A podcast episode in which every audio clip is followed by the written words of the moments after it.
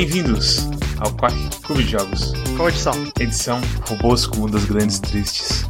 As bundas são grandes? Os robôs são tristes? Ou os robôs são grandes e as bundas são tristes? Nunca saberemos. Comigo hoje estão o Sr. Rotier, Oi! o Sr. Storm Esse jogo tem bunda demais e tristeza demais também. e, diretamente de Búzios, o mal encarnado, o fim da era inteira da raça humana. Júlio Buziano. Ele mesmo, Cosmos. Oi, bundas de robôs são maravilhosas. Que bom, Cosmos. E o jogo dessa semana é nada mais nada menos do que Nier Automata. Nier Automata é um joguinho de ação onde você joga com robôs com mundas grandes e eles ficam tristes porque eles não sabem se eles são robôs ou o que eles são.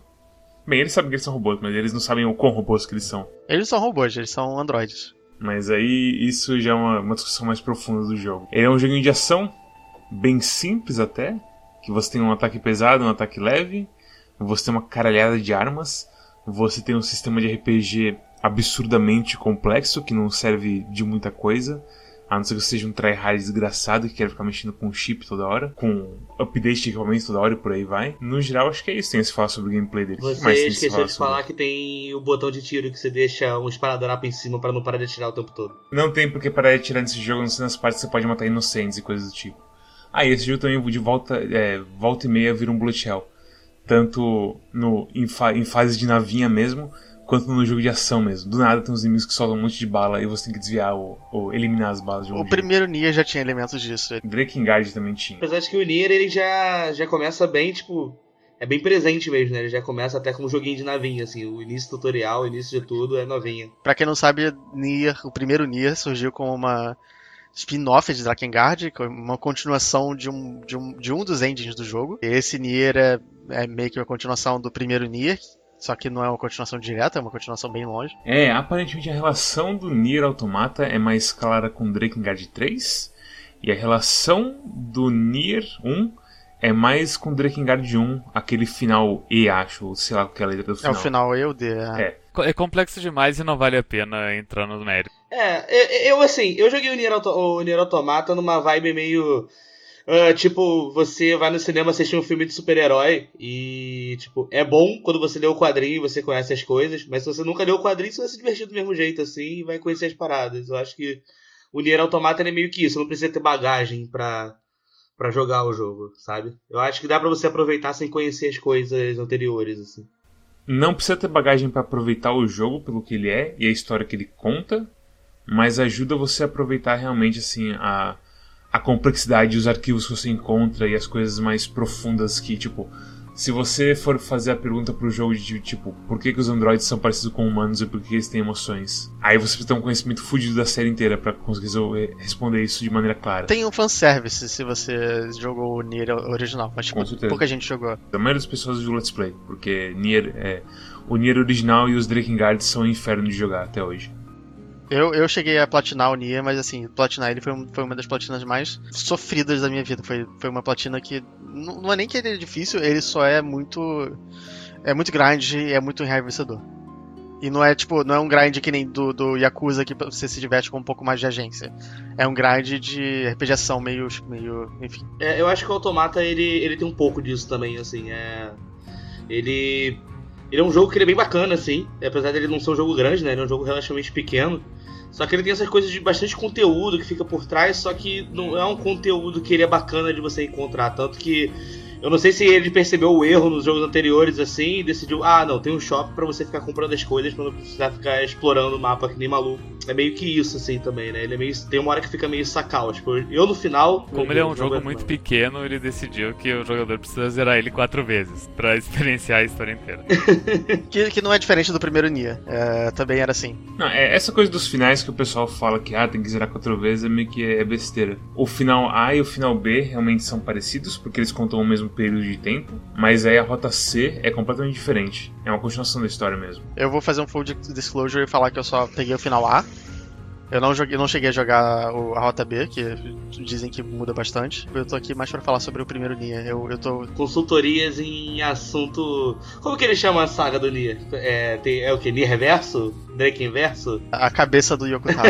É basicamente isso. O que vocês acharam de Nier Automata? Difícil de, de engrenar. Isso é uma coisa que acho que foi mais clara assim pra todo mundo. Esse foi um dos jogos que a gente deixou pra jogar durante o ano inteiro. E daí a gente jogou só na última semana do ano. É. tipo, eu joguei. Eu joguei um pouco, tipo, há um, há um tempo atrás. Eu não lembro qual data que foi isso, mas tá marcado no- nos, nos meus vídeos quando que eu joguei. Mas eu ficava tentando atrás de sidequest e eu não conseguia da sidequest. E aí tem coisas como o marcador de sidequest da fábrica, por exemplo, que não é uma sidequest. É só um ponto de save que você só vai destravar no futuro, que ele fica marcado como sidequest. e Eu não sei porque alguém faria isso.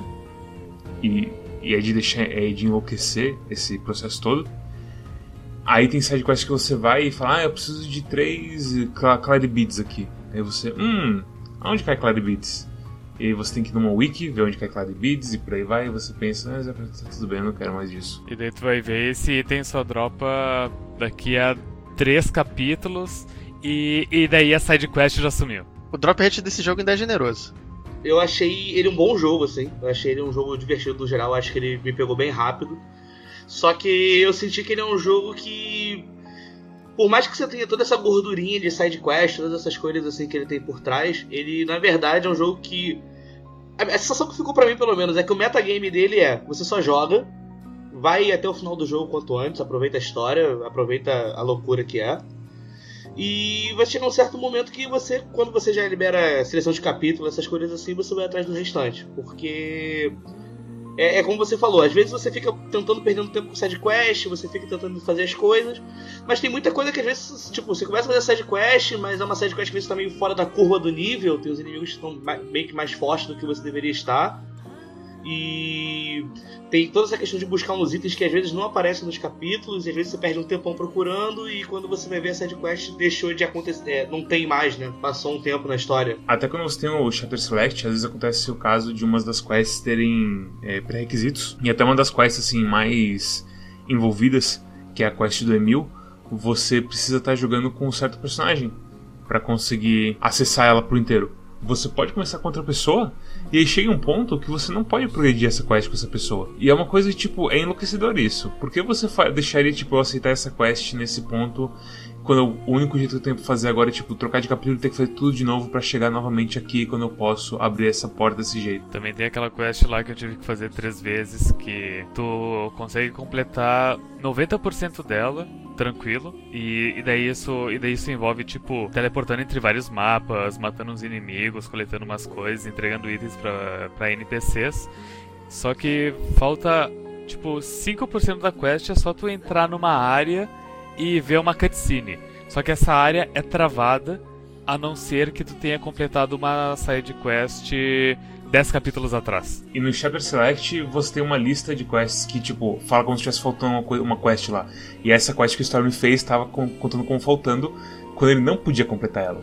E isso que mata tudo. E daí, tipo, eu fiz 95% da quest. Daí eu tive que perder todo o meu progresso pra fazer essa quest anterior. E daí eu voltei pro capítulo ah, posterior. Daí eu fiz toda a quest de novo e vi a cutscene. E daí eu consegui o tiquezinho que eu tinha completado a quest. E a cutscene valeu a pena? Não. Não, é, é- é aquela coisa. É, na verdade, essa quest que o Storm foi, que o Storm jogou é a Gathering Keepsakes. Que é uma das quests mais assim. Ah, legal isso, tipo, sobre você ver alguma coisa do personagem. O problema é que você acaba com o impacto inteiro da coisa toda quando você tem que sofrer tudo isso pra conseguir a quest, sei lá. E era um troço bem simples de resolver, tipo, é só tu per- permitir que eu comece essa quest só se eu tiver completado aquela anterior. Exatamente. Cara, engraçado que essa quest é uma quest de duas partes, né? E eu tive um problema com ela, porque. É, isso eu achei bem engraçado, porque pra você desbloquear, você termina é, a primeira quest, né? E a segunda quest é dada automaticamente pra você quando você sai da cidade e automaticamente ela já começa. Só que como eu me teletransportei pra outra área, não saí da cidade, a quest não apareceu pra mim. Eu fui, e a quest foi aparecer pra mim do nada, tipo, de- depois de uma hora jogando, porque eu saí da cidade e tocou o rádio. Depois que você destrava o Fast Travel, você quase nunca sai assim da cidade manualmente, a não ser que você precise de alguma coisa na cidade em si. A gente tá falando meio vago assim sobre todas as coisas, porque a gente tá tentando evitar spoilers de um jogo que, tipo, a história é claramente o, o motivador principal de jogar. Mas acho que quem estiver assistindo é porque quer saber a opinião mesmo, não? É meio engraçado, porque até pela, pela minha experiência com o Nier, né? E eu era uma pessoa que tava acompanhando bastante Nier, assim, porque eu sempre tive muito interesse em jogar. e eu consegui desviar de alguns spoilers, assim, de algumas coisas. Eu tinha noção que alguma coisa ou outra acabava, mas não sabia que ia acontecer, mas eu não, não sabia meio como que ia acontecer. E eu acho que é bacana, assim, você meio que tentar falar sobre o jogo sem spoiler. Mas na verdade, eu acho que tentar falar sem o que acontece um pouco com o jogo é muito difícil, porque o jogo ele muda muito depois de uma certa parte, assim, ele vira praticamente um outro jogo, assim. A gente vai ter uma parte de spoilers depois, que a gente, tipo, sentir que tudo que a gente quer falar sobre não spoilers. E aí eu coloco no vídeo assim, quando vai começar spoiler e tudo mais, e coloco na descrição do podcast, quando a gente avisa, tipo, em voz quando começa o spoiler. Porque tem partes da história que precisa, eu acho que inclusive que o desenvolvimento da história é uma coisa que precisa ser conversada sobre, porque eu acho que é, como eu falei, é eu acho que a é, parte verdade. principal e tem uma parte de desenvolvimento da história que é meio tipo, "Bem, foi isso. Parece que a gente tá falando do processo de aprendizado de uma criança no maternal. É, assim. é É. meio que A gente isso. precisa conversar sobre É ela. meio que isso. E o Kotaro é tipo uma criança com problemas de aprendizado. É, assim, eu, eu esperava da Platinum um combate melhor, pra ser bem sincero e bem direto. Eu acho que o sistema de chips é, é uma aberração. Eu acho que é um sistema, é um sistema muito complexo e, tipo, ele mostra. Você acha complexo? Eu, eu- eu acho ruim. Você muda completamente o jeito que você joga dependendo de como você faz o setup dos seus chips, incluindo coisa como, tipo, counter e taunt. Você pode colocar. é, você pode colocar habilidades novas no seu personagem mexendo nos chips. E isso é uma coisa que, tipo, não existe assim em nenhum. Eu acho que eu nunca vi em nenhum jogo de ação você poder mudar tanto seu estilo. Eu vou dizer o seguinte: eu só descobri que o sistema de, de chip existia depois de umas 9 horas de jogo. Olha, você também não sabia plantar batata no Rimord. Então. eu falo isso, eu falo isso, tipo, sem maldade, é porque é uma coisa que me chocou demais aquela coisa do Rimord ainda. Então. Mas é, o que o que eu quero dizer com isso é só que, tipo, eu sobrevivi, tipo, não- e quando, quando eu aprendi, eu não senti tanta diferença assim. É que a coisa do chip é. Qual jogo que eu tava tentando lembrar? Sabe. qual- É, foi o Danganronpa. Que a gente tava falando sobre a coisa dos free time events. Sim. Que o free time event você descobre no final que meio que, ah, foda-se, não é tão importante assim e o conteúdo dele não é tão bom. Mas você. Quando o jogo te apresenta, você não sabe disso. É, então, ele, ele, ele, ele faz parecer mais importante do que ele realmente é. Isso, exatamente. E você, tipo, você tenta fazer as fusões, você tenta, tipo, quebrar a cabeça no qual é o melhor build possível e tudo mais. E no final é meio que tipo, ah, só vai, cara. E isso é muito broxante. Eu tive um negócio com chips assim, que eu acho que foi até um- é um- uma coisa que. Eu não sei se eu considero meio que o problema do jogo, assim. Parece que aonde. A sensação que eu tenho jogando, que eu tive com essa questão dos chips, é que aonde é uma coisa que tem, tipo, muito impacto, por exemplo, é. Autocura, ou então aumentar a velocidade do boneco, você sente bastante. Só que as coisas que são passivas, assim, pelo menos eu não senti tanto acontecendo. Então, pra mim, era mais uma forma de, tipo, otimizar a minha navegação no jogo. Tipo, botar muito movimento no personagem, ficar coletando os itens automáticos, essas coisas, né? É que as coisas passivas demoram muito pra tu upar elas pra ficar num com nível bom, tipo, pega ataque melee.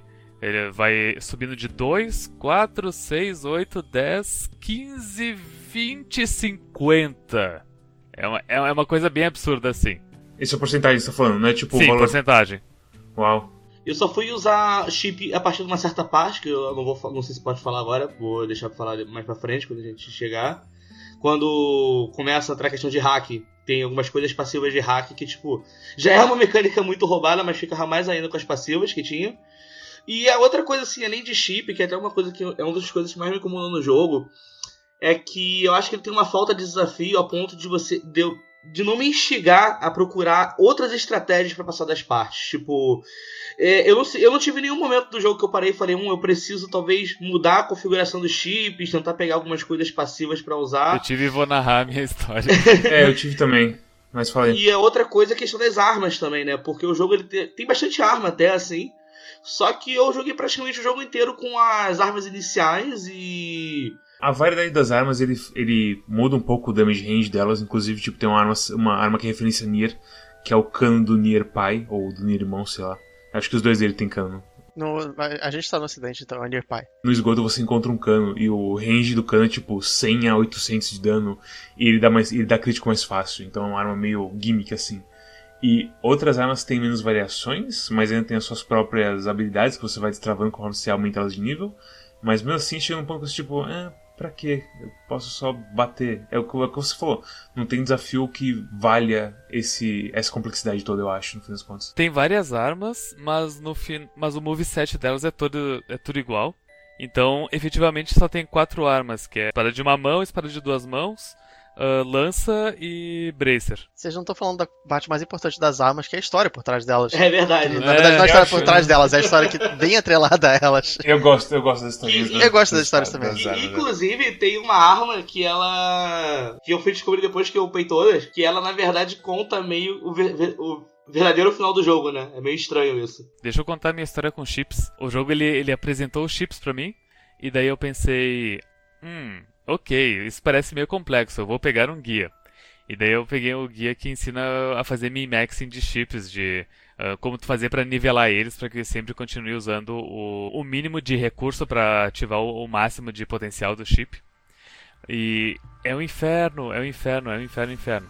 Mas de qualquer forma, eu pensei, ok, primeira coisa que eu vou fazer é eu vou farmar o, o chip de drop rate o máximo possível pra conseguir o chip de drop rate máximo pra que eu- o, o jogo inteiro eu tenha o máximo de, de item o tempo inteiro. No guia falava que na, naquela área do parque de diversões, na montanha russa, que tu abre logo no início, é onde tem os inimigos que dropam os chips de drop rate. E eu, na minha primeira rota, eu fiquei. Eu ad- admito que eu fiquei tipo uma ou duas horas ali só farmando os chips de drop rate. E, e daí eu consegui o. Enfim, daí eu passei o jogo inteiro com o máximo de, de drop rate. Mas daí eu percebi que, tipo, foi tão maçante, eu fiquei tão desgostoso de ter um chip máximo de drop rate, que eu meio que ignorei os chips pelo, pelo resto do jogo. Eu simplesmente equipei o que, o, que, o que vinha pra mim. A única coisa que eu mudaria do sistema é tirar o, o limite de chips que tu pode ter contigo ao mesmo tempo. Porque chega num ponto que, tipo, teu inventário enche e tem que vende- vender chips. Na, na minha opinião, de- se deixasse infinito, resolvia todos os problemas. Mas, co- continuando, que... ahn, daí... Daí eu não, não sei que configuração eu usei. Eu acho que, tipo, drop rate, ataque, qualquer coisa. E daí quando eu cheguei no último chefe da primeira rota, eh, eu apanhei tanto pra ele que simplesmente acabaram meus itens de cura. E daí eu não conseguia mais. Eu, cheguei, eu tava na última fase dele e eu não conseguia mais vencer ele. Dá pra dar a rota A? Na rota A. Uau! E daí eu, daí eu não tinha mais item de cura e eu não conseguia vencer ele. E daí, eu Uau. procurei, e daí eu procurei um guia de. Pô, acabou meus itens de cura, o que que eu faço? E daí eles falaram, ah, equipa o, o chip de, de auto-regen. E, e, e daí tu luta contra ele defensivamente. Daí quando tu tiver a chance de, de ir numa loja, compra todos os itens de cura. Custa 30 mil, tu compra to- 99 dos itens médios. E que o item médio, tipo, até o final do jogo, ele é bem bom, assim, de usar. Eu uso, tipo, na minha luta final, final, final, contra o, o chefe hiper secreto, eu me machucava, usava dois, tava no máximo e sobrando vida ainda. O jogo, ele optou por essa coisa de que os itens de cura eles são todos por porcentagem da tua vida. Não, nenhum deles usa números inteiros, então o, então como médio ele recupera 50% é o suficiente sempre.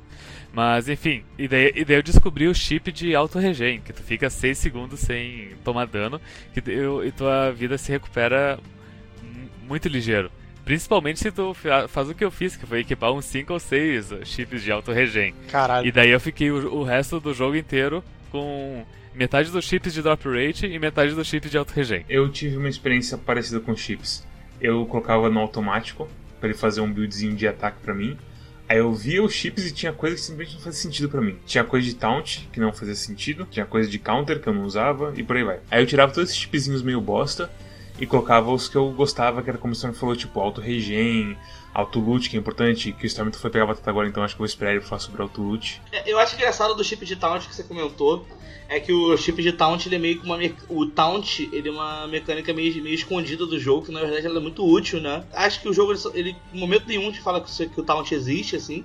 Eu não cheguei a usar mas eu vi muita gente comentando na internet que o taunt é excelente pra você enfrentar inimigos mais fortes assim porque você realmente dá muito mais dano apesar de tomar mais dano também. Eu cheguei assim, nesse chefe final opcional Mega Hyper Blaster.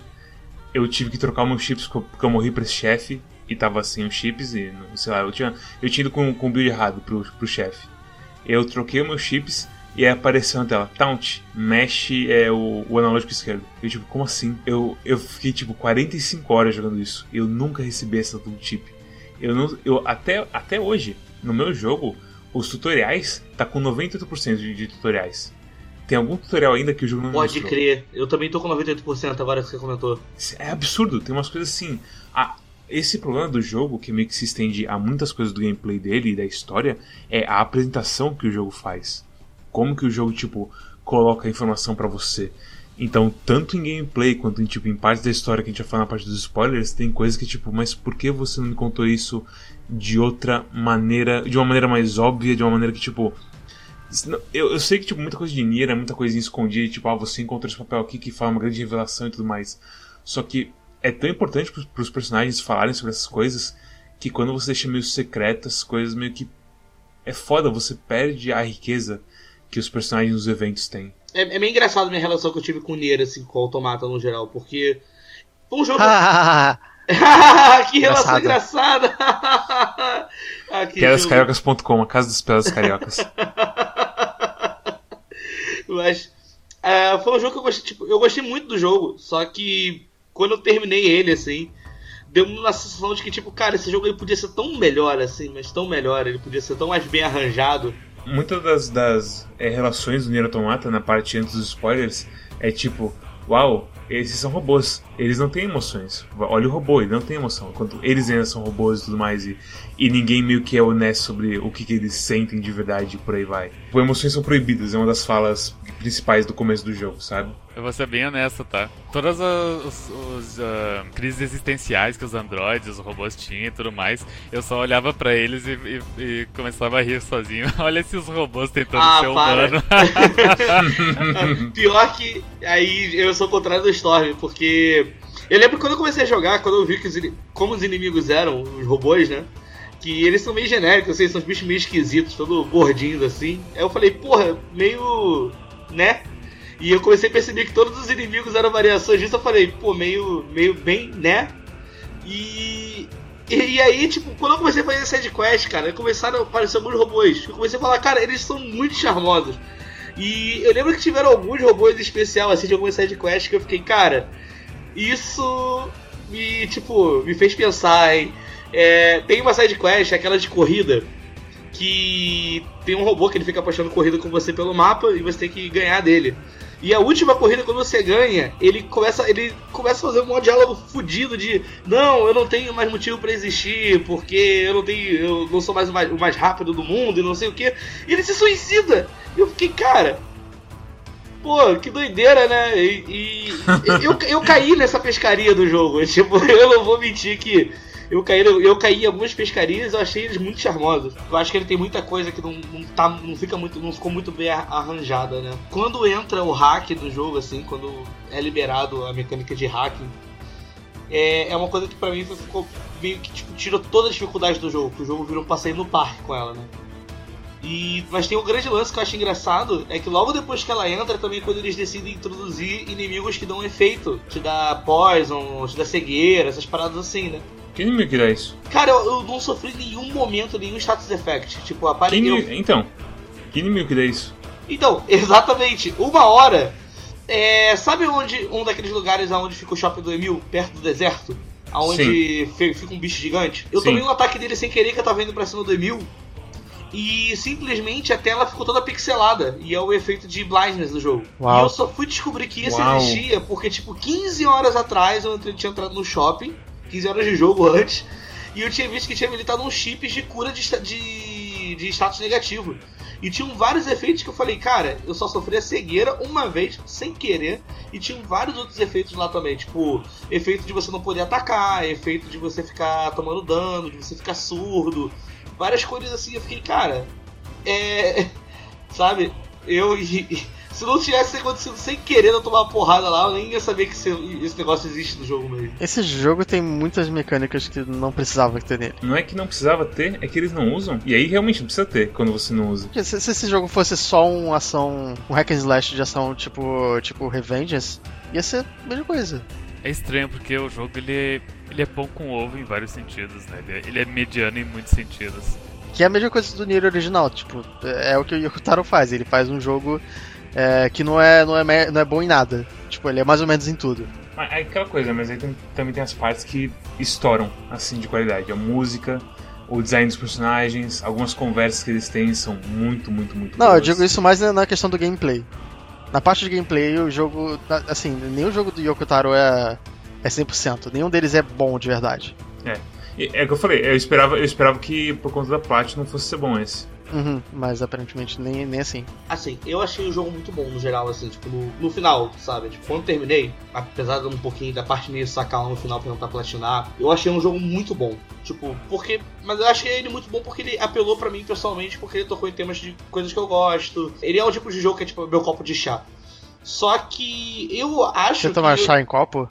Você entendeu? É, é, é, é, é gíria traduzida. Ai, tá até me perdi agora, porra. Ah, sim. Eu acho, assim, eu achei a experiência no geral muito boa. Só que se eu acho que se o jogo tivesse se estendido um pouco mais, tipo assim, talvez se tivesse mais umas duas ou três horas de história, ou de coisas acontecendo, do, do jeito desarrumado que o jogo é, todo bagunçado, tipo, do jeito que é, é o combate, é o loot, do jeito que as coisas estão mostradas no jogo, eu acho que já teria caído de qualidade, assim. Eu acho que ele termina um pouco antes de defeitos dele ficarem tão gritantes a ponto de você se estressar. Storm, o que você acha do chip de, de autoloot? A gente falou quando você tava pegando batata. Muito bom isso, que tipo, eu, eu acho que aconteceu mais ou menos assim. Eu tava. Eu, como, eu, como eu- vocês devem imaginar pela minha narração no início, dizendo que eu, eu tava com o chip de, de. de drop. de taxa de drop o mais alta desde o início do jogo. Então, tipo, desde o início, milhões de itens pra coletar na tela. E. E tu não tem ah, autoloot por padrão. E, e não é uma coisa que tipo tem na lojinha inicial. Ao ponto que eu pensei, ok, não existe autoloot nesse jogo. E daí, em certo ponto, eu pensei, mas será que não tem autoloot mesmo? Eu ia perguntar pro Mer, só que ele não tava online. E daí eu decidi pesquisar no. pesquisar no Google e descobri que existe autoloot. E ele é vendido numa loja que só aparece em dois capítulos por um NPC muito específico. Ele aparece no finalzinho da rota. É, depois que você desbloqueia aquela loja na rota C. Ele aparece na loja das gêmeas, e as gêmeas não estão acessíveis sempre. Mas depois as cons- acessíveis pra sempre. Sim, mas.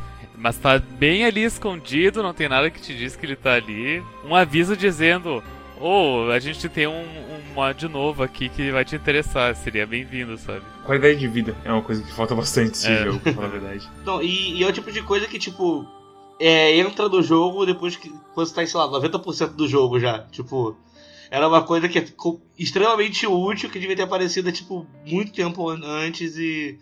Você já tá quase não ligando mais pra quando ele aparece. Devia ser default, na verdade. Não devia nem ser um chip. Mas tem muita coisa nesse jogo que deveria ser default, não deveria ser nenhum chip. Sabe, coloca, coloca a porra de mecânica de counter, faz virar Metal Gear Revingança mesmo. Aham. Ele, ele, se, ele se comprometeu demais com essa coisa do RPG, por ser um jogo do Yoko Taro.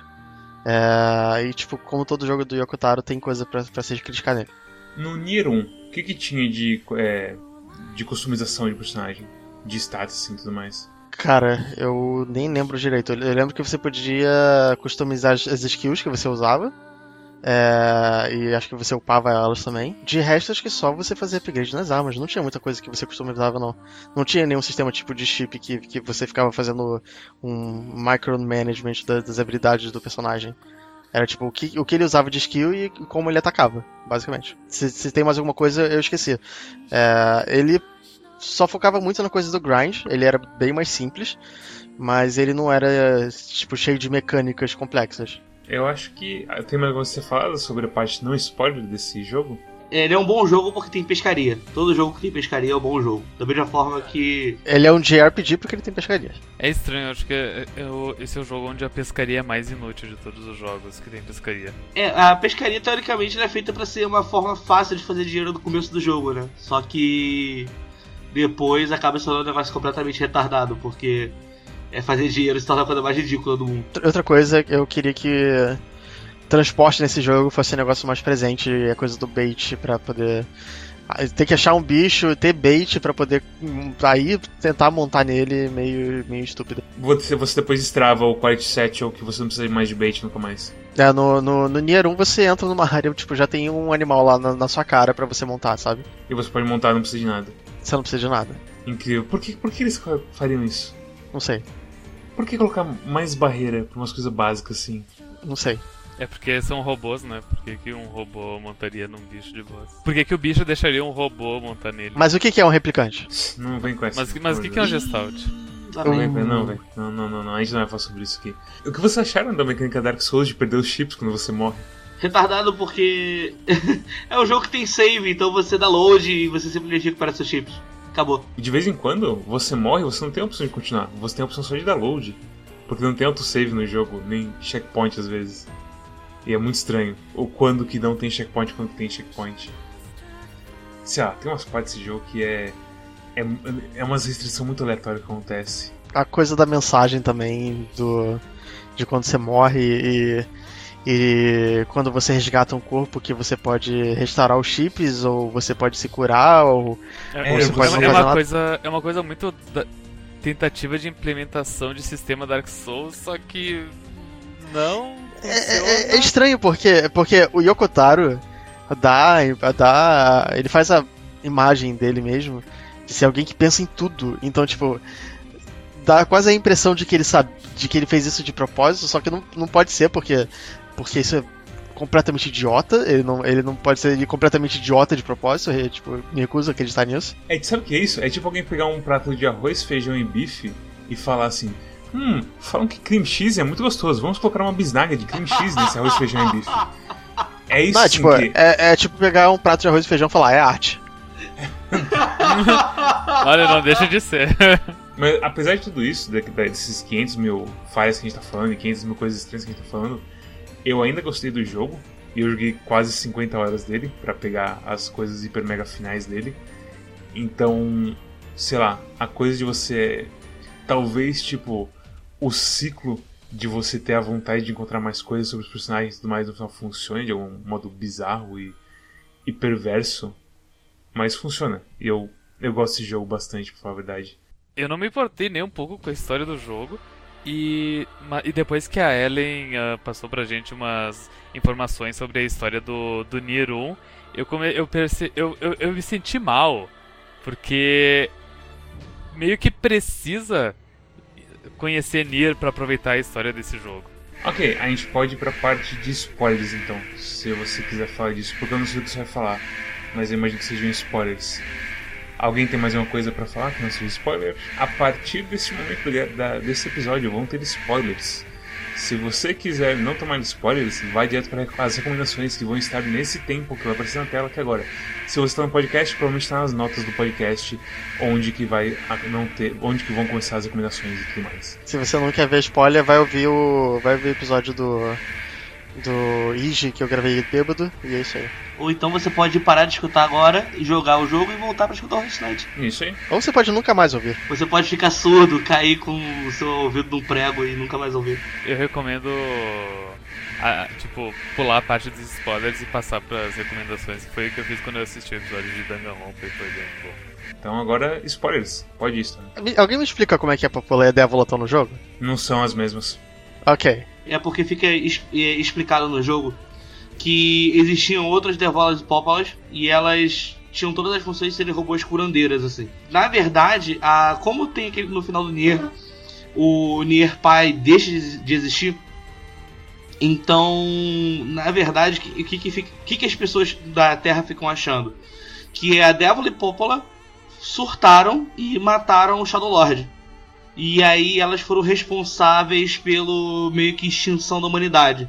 Então todos os modelos de Dévola e Pópola que, existe, que existiam em outras cidades, que eram, serviam como se fosse tipo da prefeitura, uma coisa assim, protegendo a cidade, é, começaram a ser vistas com maus olhos e começaram a ser atacadas mesmo pelos outros androides. E essa Dévola e Pópola que aparece no Nier Automata, teoricamente, fica parecendo que são as últimas que existem.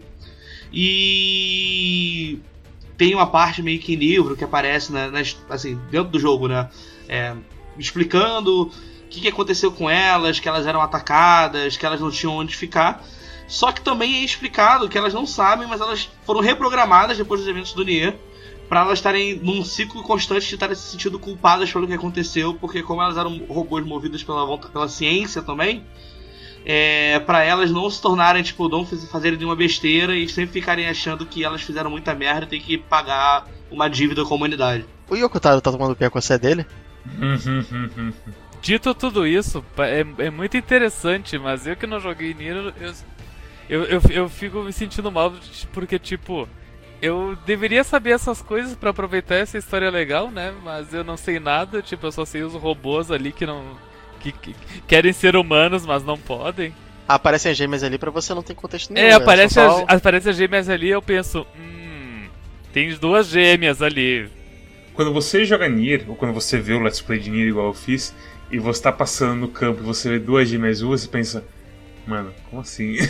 É, não, eu come- quando eu comecei a jogar e eu vi elas duas no fundo que.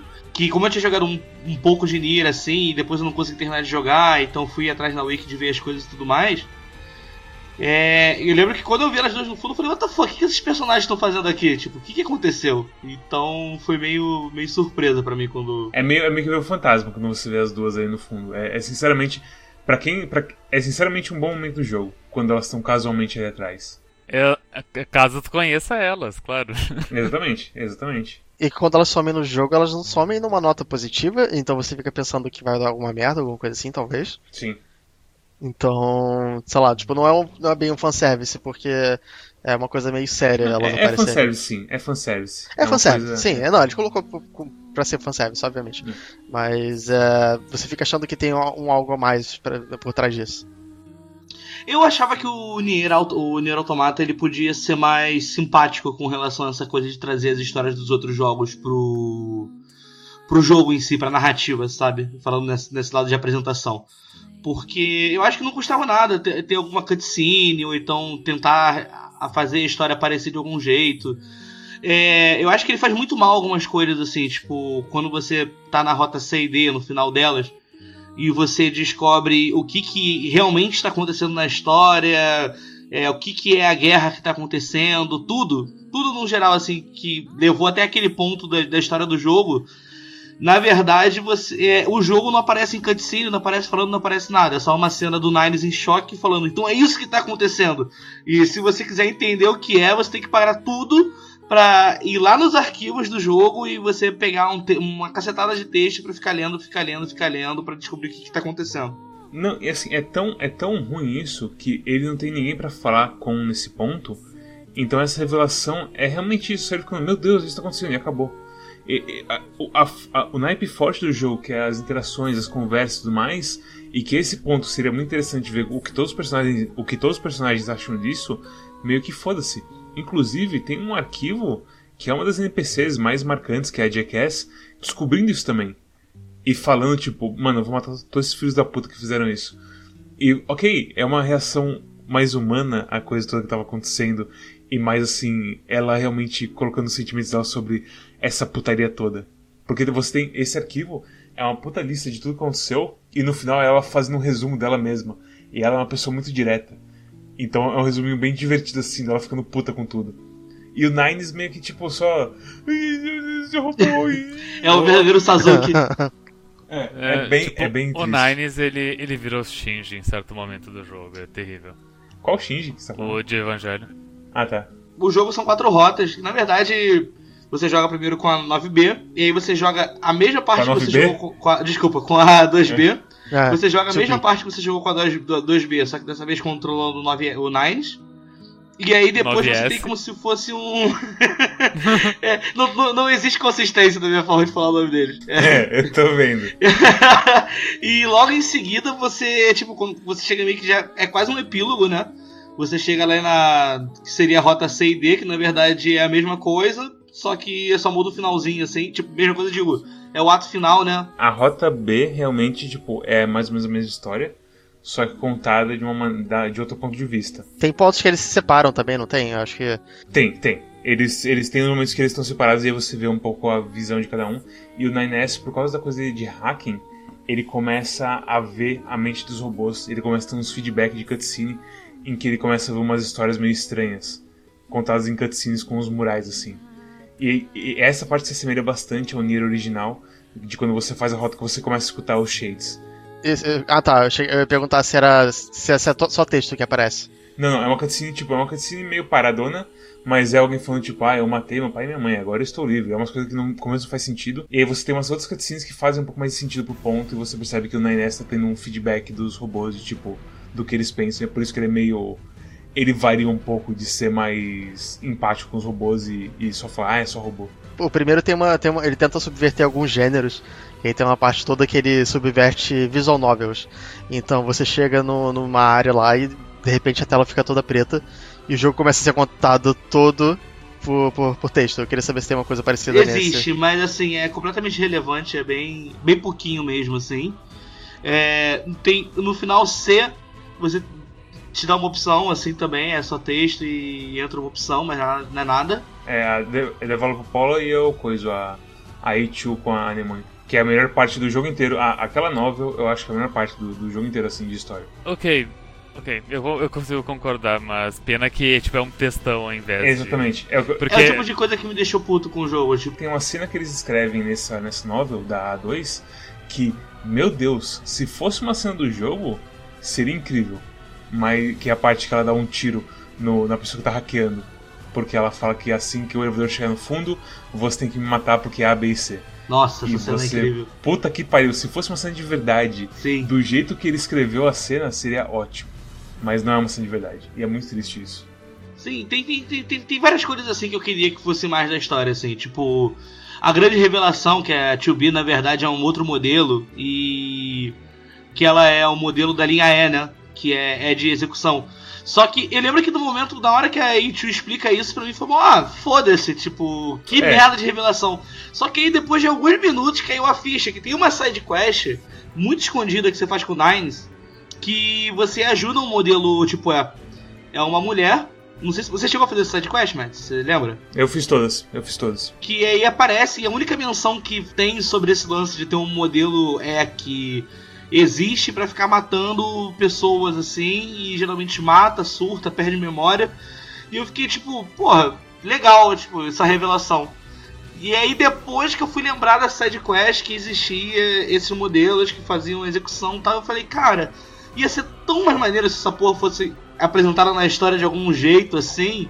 Porque, tipo, teve zero impacto até a ficha cair depois, assim. Eu falei, cara, que doideira, né? Então, realmente, ela é uma assassina. É uma side quest chamada Amnésia, não é? Isso, essa mesmo. Então, é engraçado você fazer ela depois, porque você percebe que a A2 começa a ficar muito brava e muito ciumenta de um jeito estranho com o 9S. E você, na, quando, se você faz isso antes da, de saber que a, a A2 na verdade é E2, você não entende, parece uma coisa muito fora de personagem pra ela. Mas aí quando você entende a história dela, vira um momento tipo meio. Ela tava se segurando porque ela também é uma, um modelo E. Então, é, é, um, é um momento bem legal da história. Mas, de novo, é uma side quest muito escondida no pior, na- no pior prédio da cidade inteira. Nossa, Aquele sim. prédio. Metade das quests, quando tu termina elas, o NPC ele fala alguma coisa meio profunda. E daí começa a tocar uma musiquinha diferente de, pra mostrar como ele falou uma coisa profunda. E daí, toda vez que, que acontecia isso, eu, eu falava em voz alta. Te faz pensar, né? Não, mas. e, e eu ia pra próxima quest. Forte, né? Forte, né? Forte, Exatamente. né? Forte, né? Você.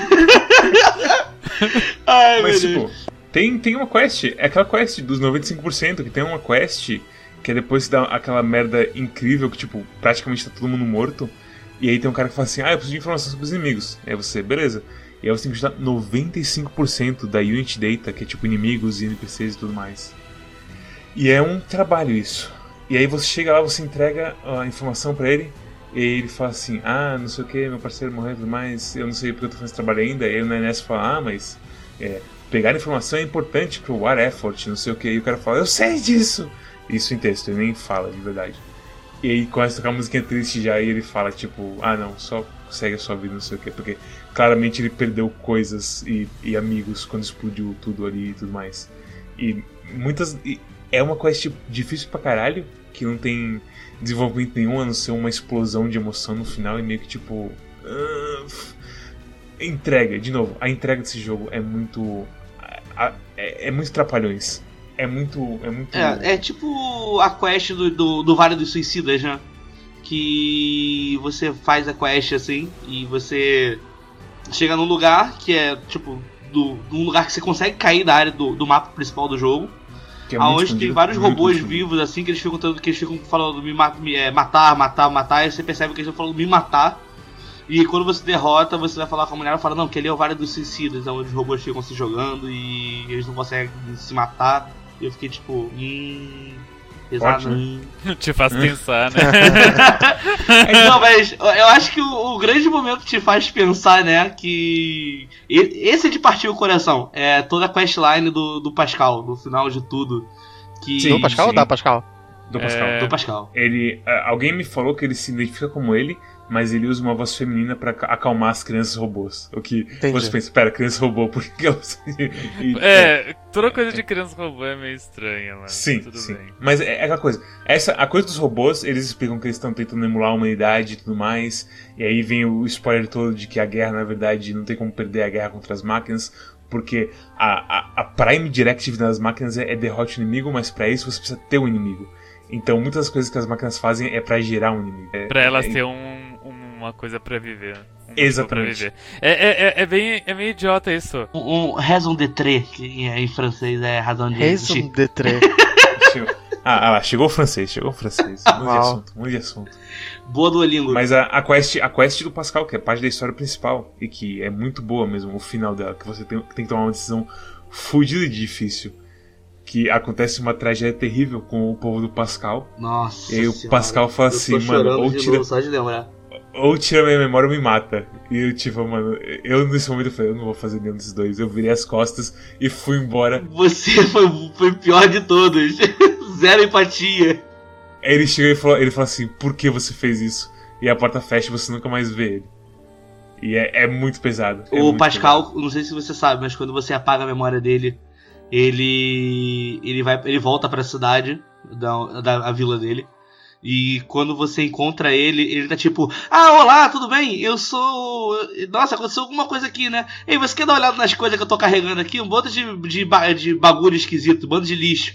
E quando você vai ver, ele tá vendendo as partes de todas as pessoas queridas que ele cuidou a vida inteira. E tipo, braço de. É, é, é tipo coração de criança, braço de robô, cabeça de robô.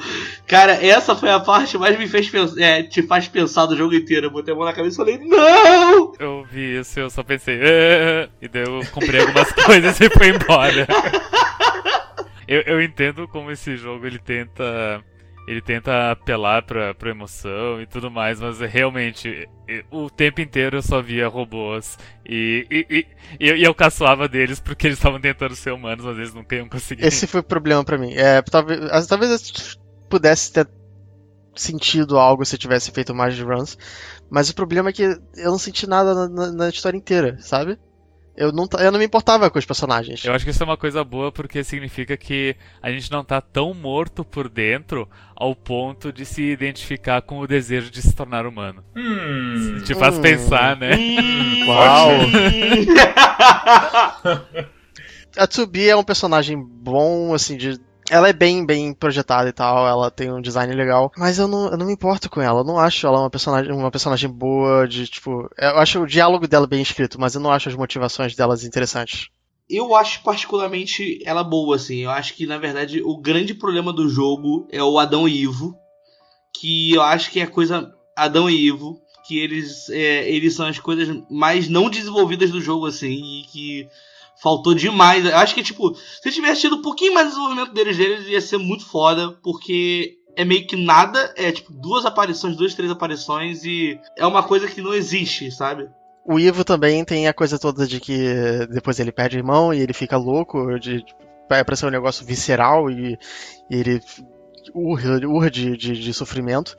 E sei lá, tipo, tava tudo acontecendo e eu só queria matar ele, sabe? Eu não, eu não, tava, eu não ligava pro, pro, pra súplica dele. Sim, porque, tipo, porque é muito rápido o desenvolvimento deles. A, prime- a primeira parte da história, que é a parte do, do Adão e Ivo, ela é absolutamente qualquer coisa medíocre, pão com ovo, não.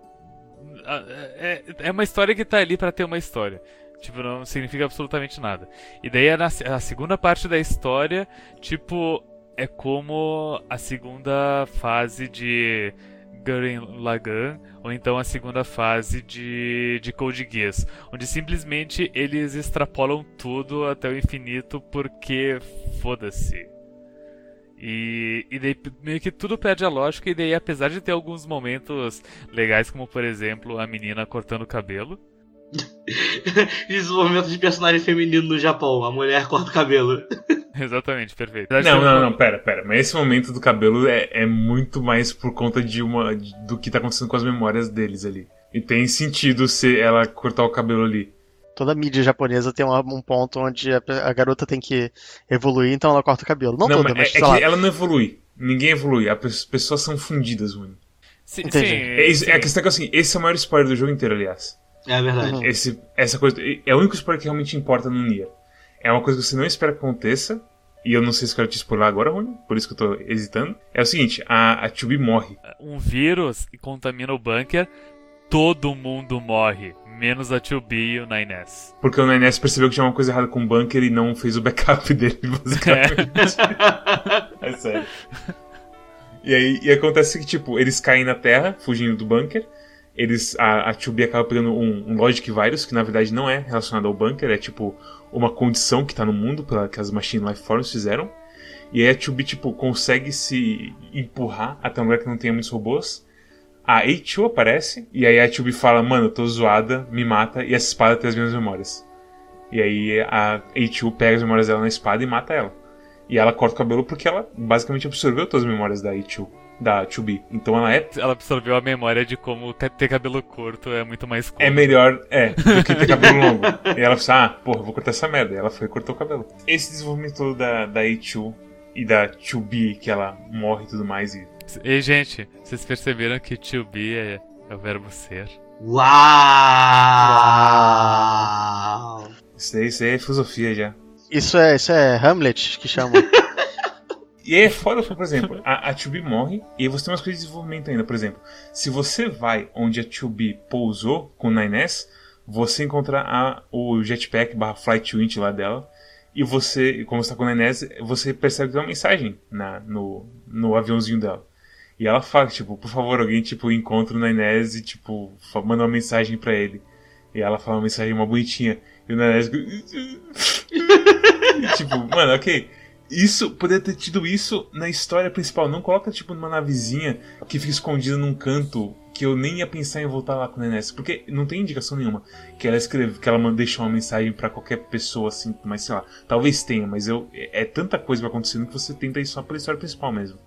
É, é foda. Desenvolvimento de personagem é o que faltou nesse jogo.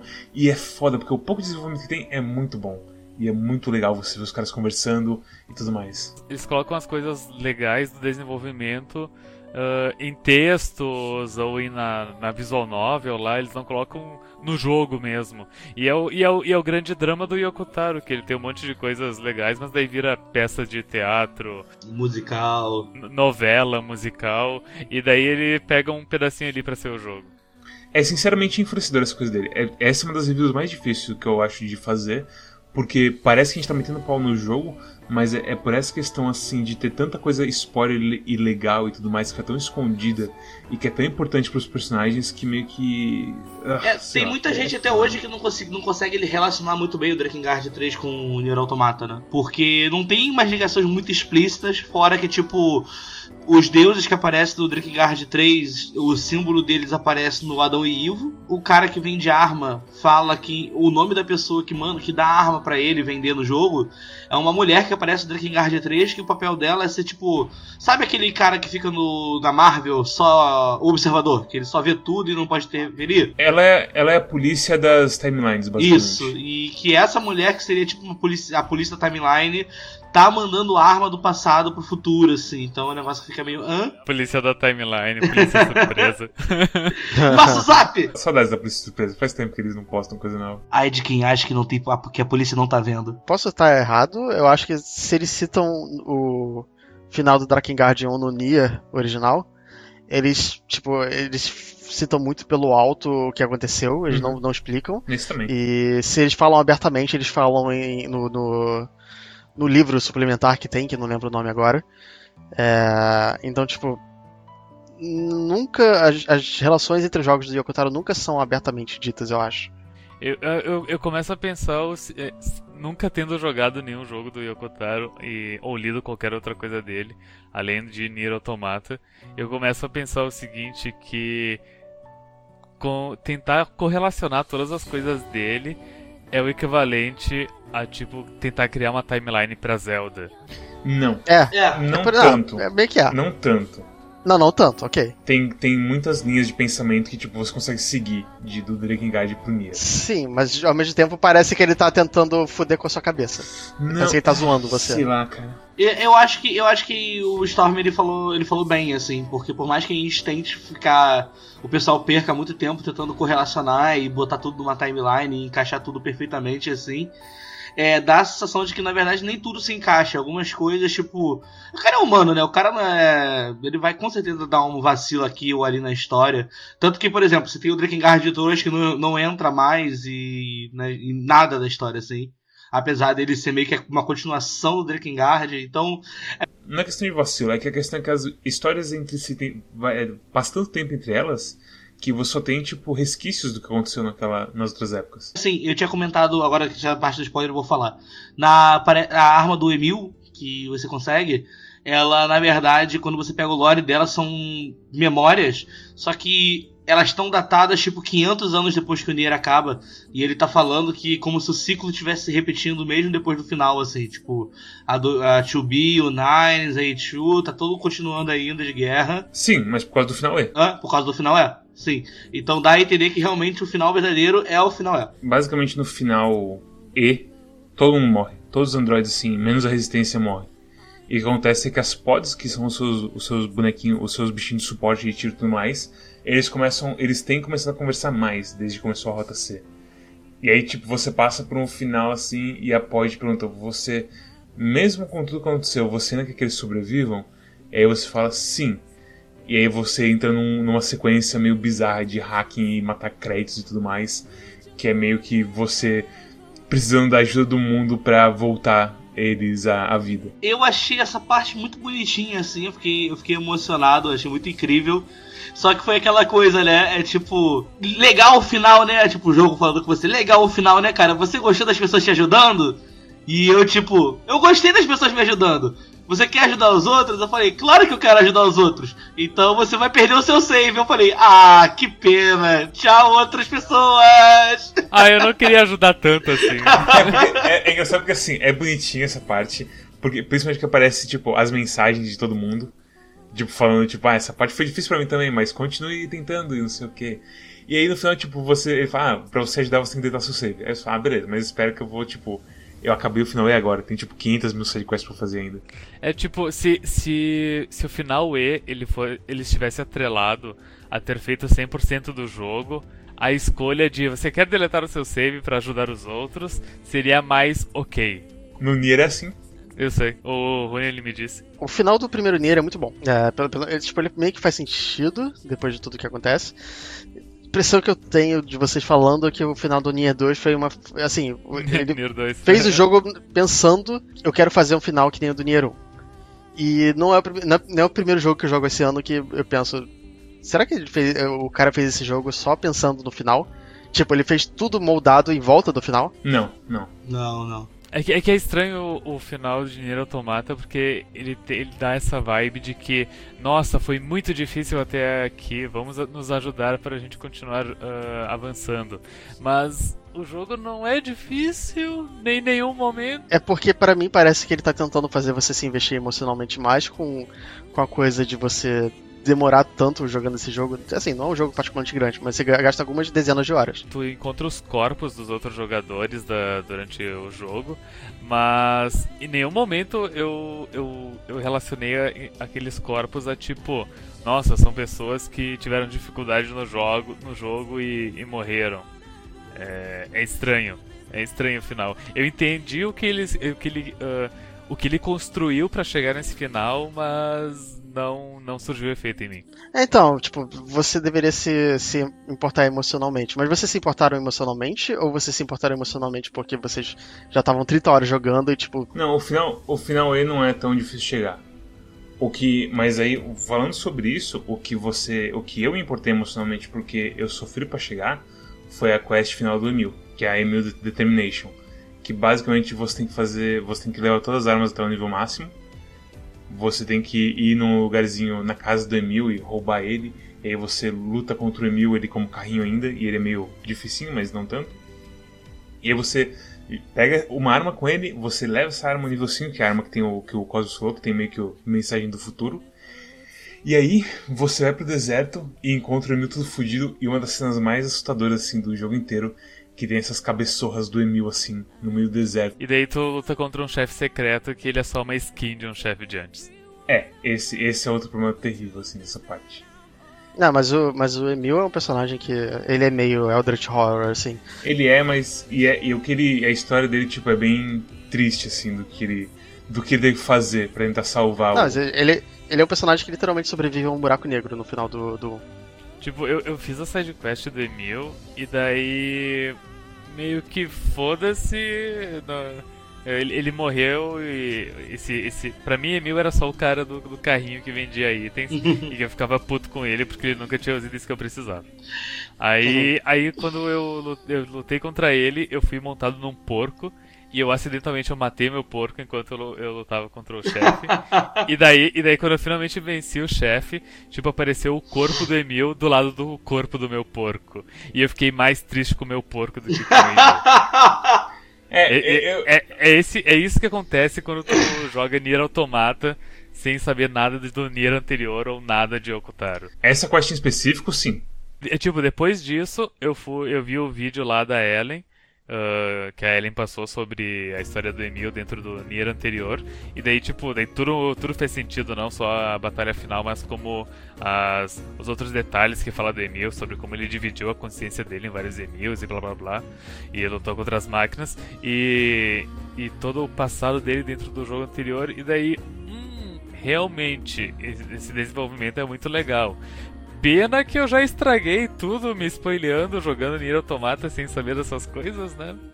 É, é, é assim, é, peraí, essa parte do, do, do Emil, realmente você precisa ter conhecimento do, do Nier. E é aquela coisa, como é uma quest que você precisa levar todas as armas até o nível máximo e tudo mais, ele meio que assume que é só pros super fãs de Nier que vão chegar nesse ponto. A gente chegou mais por, tipo, por pura teimosia. Eu, eu sabia da história, eu não tava afim, e depois que eu vi o desenvolvimento do, do, do Emil de novo, foi aí que eu tentei ser teimoso e chegar até essa quest. E eu sofri pra cacete pra chegar nessa quest. E esse sofrimento deu realmente um gosto a mais, tipo, chegar nessa batalha final e, tipo, lutar contra o Emil mesmo, os clones gigantescos soltando laser pra todo lado e por aí vai. E nisso, tipo, deu um valor a mais. Mas ainda assim. Mesmo se você for super fã, é aquilo que a gente falou, tipo, o Yokotaro não deixa tudo muito claro. Ele não, ele não coloca na história. Ele coloca em um monte de mídia, tipo, em livro suplementar e tal.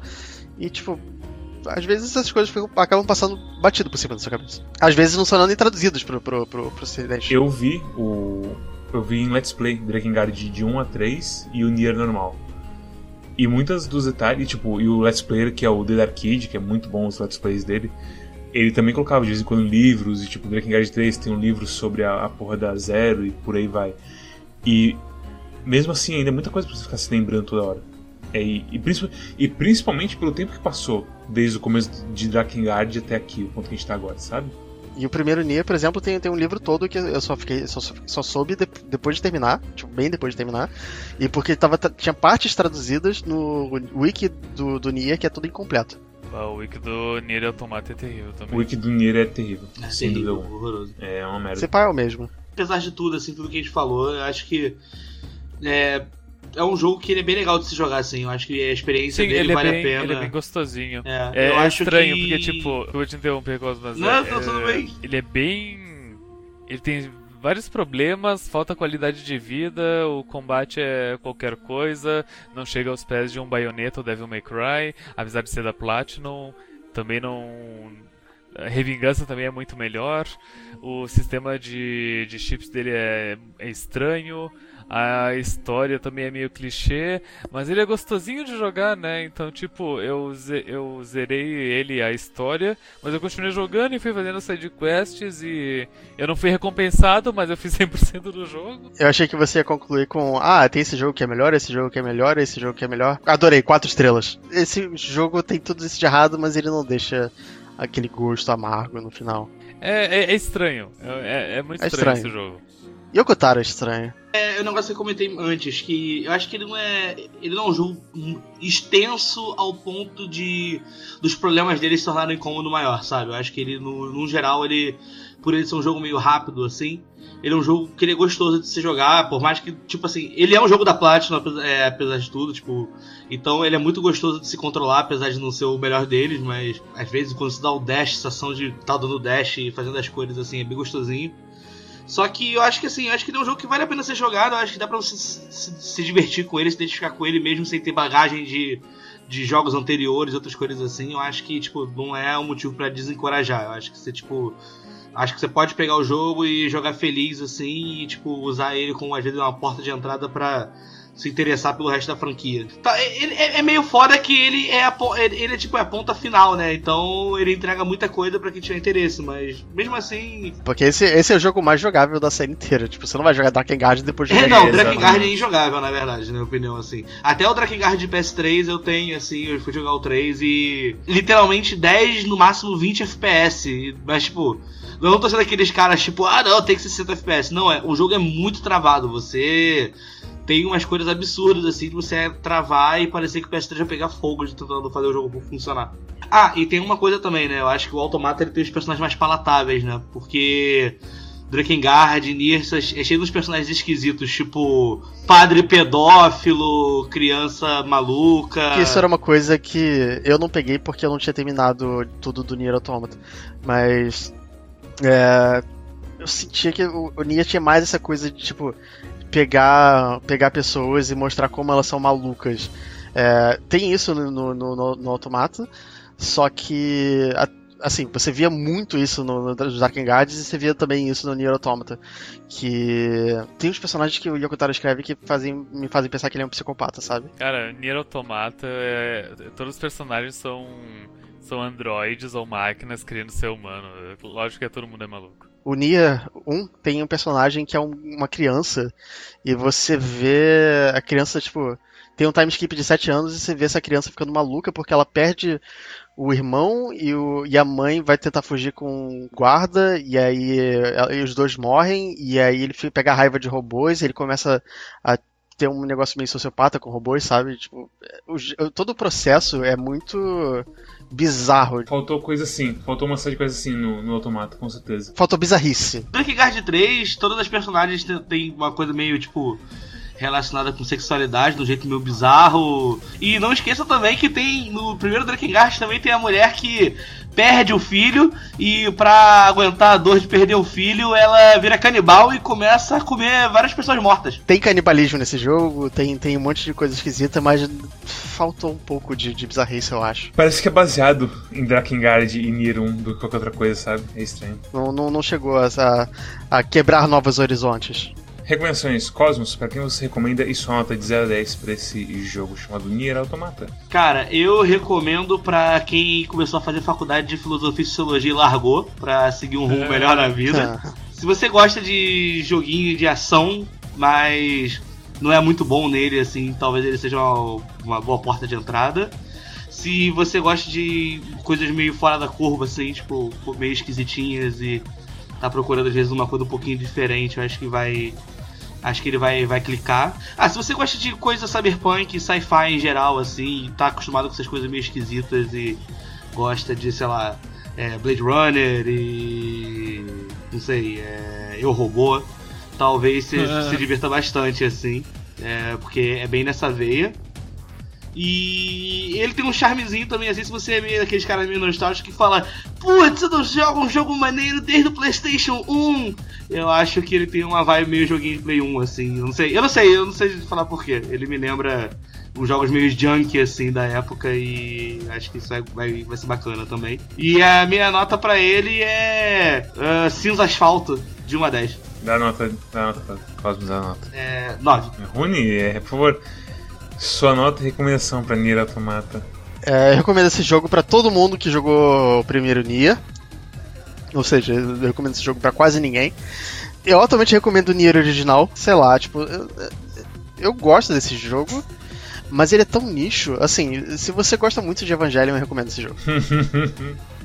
é sério, tipo, é porque ele tem, tem subtextos meio místicos, nem chega a ser místico, é tipo, é, você acaba tendo que preencher muitas entrelinhas em alguns pontos e, e meio que a, a graça para algumas pessoas é isso.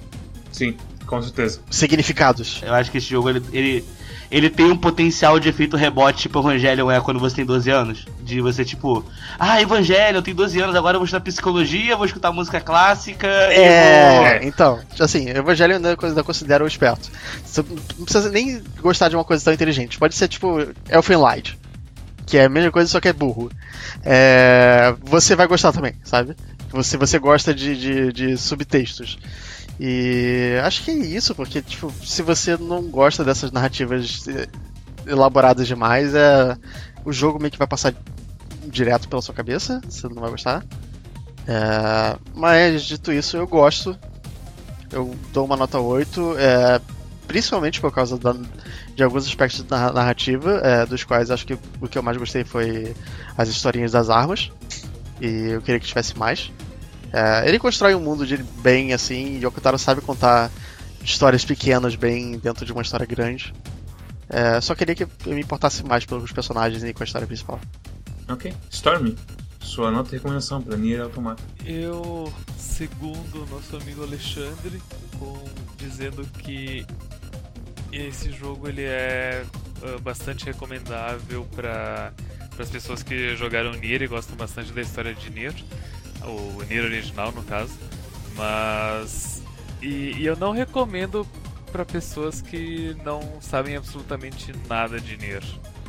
E, então, tipo, eu, eu, eu, acho que quem aproveitaria esse jogo sem ter jogado Nier são as pessoas. Uh, eu, vou, eu, vou, colocar da seguinte maneira: são pessoas que estão, são dispostas a pagar mais de 100 reais num videogame pra, pra PC. Porque quando tu paga por, ó, porque quando tu paga mais de 100 reais num jogo para PC e tu joga ele, tu meio que se sente, se sente na necessidade de uh, justificar as tuas escolhas da vida, sabe? Tipo, eu não, eu não posso ter pagado 100 reais à toa. Mas só pra, só pra deixar claro, tem, eu recomendei tudo isso pra, pra todo jogo pra quem jogou o Nier original e tal. Mas eu joguei o Nier original, eu amo ele e esse jogo ainda assim, tipo, não é um home run, assim, pra mim. Tipo, ele não é a sequência que eu queria pro Nier. É porque esse jogo, ele me dá muito uma vibe Danganronpa V3, onde, tipo, se tu não jogou o 1 e o 2, por que que tu tá aqui, sabe? Não, esse. Não, Danganronpa é mais pesado. A coisa toda de você precisa ter os outros. Acho. Ah, sim. Sim, com certeza. Não, Danganronpa você não joga, você não joga o 2 nem o 3 se você não tiver jogado os outros. Porque é aquela coisa, é uma sequência tem números, sabe? Então você joga o. Uhum. Eu, eu me lembro que com a, com a minha primeira namorada, o, o, o, namorado da mãe dela e o irmão dela estavam jogando Metal Gear Solid 4 no Play 3. e tipo, eles nunca tinham jogado nenhum Metal Gear antes. E eu vi eles jogando, eu vi o gurizinho e o namorado da mãe dela jogando Metal Gear 4 juntos no, na, na, televisão, sem nunca ter jogado nenhum Metal Gear. Eu pensava, eles não, não vão tirar nada dali, sabe? Tipo, e, e, no entanto eles se divertiam dando tiro nos soldados e avançando. Pô, não é tipo Metal Gear 1 e 2 e Metal Gear Solid e. Tipo, que você consegue jogar o Metal Gear Solid e não pegar as referências, mas tudo bem. É diferente. É, enfim, mas então, tipo, eu, eu entendo uma pessoa que joga Nier Automata e se diverte só com Nier Automata, mas Tu não tá tendo a experiência completa e eu, eu, eu, eu me sinto muito vazio de não ter a experiência completa das coisas. A minha nota é 8, porque apesar de tudo ele é um jogo gostosinho de jogar. E, e, é estranho, porque se lembra daquele jogo que a gente jogou pro Quack uns anos atrás, o Ice? que era o Stanley Parable com Hack and Slash. Então, eu, eu sinto que, que Nier Automata é tipo Ice, no sentido de que ele tem um, um sistema de, de batalha legal, mas ele nunca é desenvolvido ao ponto de ser uma coisa fantástica. E, e a história de Ice é meio bosta também. E ele é meio metajogo também. Ice é uma bela bosta, mas Nier Automata não é tão bela bosta porque tem bunda de robô. É porque Ice não tem minigame de pescaria. Exatamente. Exatamente. Eu recomendo Nier Automata pra quem foi no, no Summit Alpha ou foi no LP Archive e procurou The Dark Kid e leu todos os Let's Plays de Drakengard e todos os Let's Play, o Let's Play de Nier Automata, de Nier normal, e aí você vai e joga Nier Automata. Porque, como o senhor falou, realmente você se sente meio vazio se você não sabe umas coisas do jogo. Ele ainda é um jogo ok de se jogar, você, mas é aquela coisa, você precisa saber que você precisa ignorar certas coisas do jogo, isso que é foda. Então, sei lá, vai num Before I Play ou alguma coisa assim e, e tenta perceber o que é importante ou não de saber ou não desse jogo, que é uma coisa difícil pra gente saber, porque não tem como saber e tudo mais. Mas ainda assim, tipo, a música é incrível, tem momentos incríveis, a parte final que eles ficam pulando de uma de um personagem pro outro e tudo mais é da hora, apesar do gameplay ali ser meio terrível. E é- eu sou muito ambivalente com esse jogo porque tem é muita coisa boa misturada com coisa ruim, mas no final a coisa boa supera as coisas ruins e pra mim é um 8. Só dando complemento antes de finalizar. ahn, como eu sempre digo, tem uns oitos que valem mais do que outros oito. Então, tipo, esse oito é um oito bem baixo. É. Mas se você gostou desse episódio, deixa um like, se inscreva, dá uma no nosso Twitter, segue a gente pra saber quando que o episódio vai atrasar, quando que vai ter é, conteúdo extra, que talvez tenha, não sei, se eu não morrer no TCC essa terça-feira.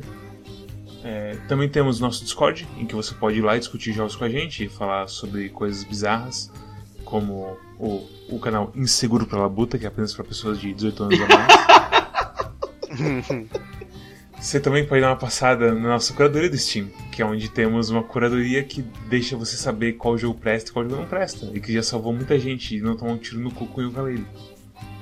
Que mais tem pra. Ah, é. E também a gente tem um feed RSS, que é de podcast, caso você queira ficar, colocar no seu Music Bee, no seu Pocket Casts, ou seja lá qual cliente de podcast você usa por aí. E eu acho que você já pode oficializar, lembrando que todo sábado tem stream no canal do Quack do Twitch também. Quer mais, tem mais algum jabá que você quer fazer, Cosme? Você quer falar do, do seu trabalho como banqueiro? É, se vocês quiserem vir daqui em Búzios abrir uma conta no meu banco, a gente bate um papo. E sobre podcast, a gente também tá no Spotify agora. Então é uma até. Pra, pra muita gente é mais tranquilo até de, de usar o Spotify pra podcast. É, é, e, tipo, a gente tem tido alguns problemas com o Podbean, outras que, é o coisas. nosso, que é o nosso ah, distribuidor de podcasts. E o Spotify, aparentemente, ele funciona quando o Podbean não funciona. Então Exatamente. é o lugar mais seguro hoje É que dia. o Podbean manda pro Spotify e aparentemente não é afetado, eu não sei o que tá acontecendo, mas é. É basicamente isso. Se você for se você não tiver preferência entre cliente e podcast, use o Spotify porque é o mais seguro pra podcast até agora. Ou assiste no YouTube mesmo. É, e não vê o vídeo. É tá melhor se bobear. E com isso dito, o próximo episódio não vai ser um jogo, vai ser a nossa re- retrospectiva do ano 2018. Onde a gente vai colocar vários jogos um contra o outro e decidir qual é o melhor, usando justiça e matemática. Essas são as minhas duas coisas favoritas no mundo. E é isso. Obrigado por quem assistiu até, até aqui e até a próxima. Tchau, tchau. Tchau. Tchau. Sayonara!